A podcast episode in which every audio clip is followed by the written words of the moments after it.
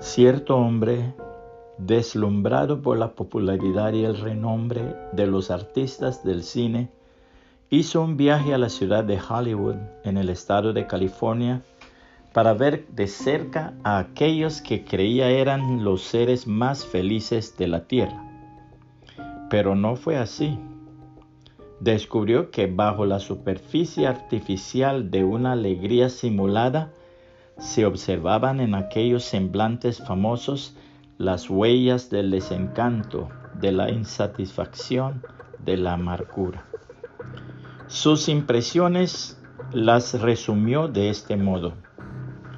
Si hay una lección que aprende el visitante allí, es que una persona puede estar rodeada de todo el lujo y toda la comodidad, vestir la ropa de las mejores marcas del mundo, viajar en el automóvil más lujoso y más moderno, estar en banquetes todos los días, vivir en una mansión y a pesar de todo eso, estar amargada y desilusionada.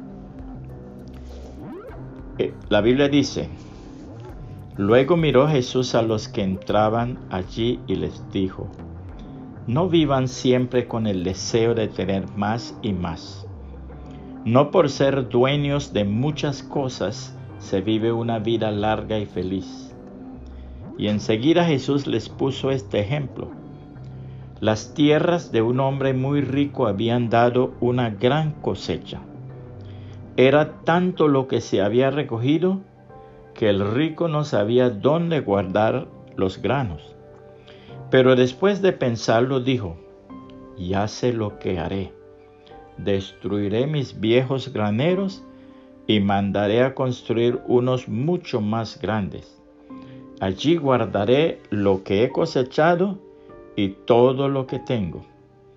Después me diré, ya tienes suficiente para vivir muchos años.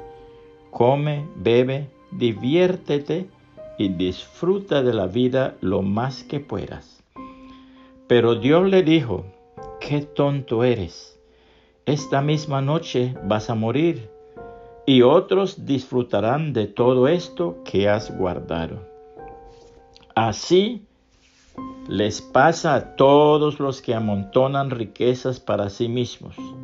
Se creen muy ricos, pero en realidad ante Dios son pobres. Lucas 12, 15 al 21, traducción lenguaje actual. Puede compartir este mensaje y que el Señor Jesucristo le bendiga y le guarde.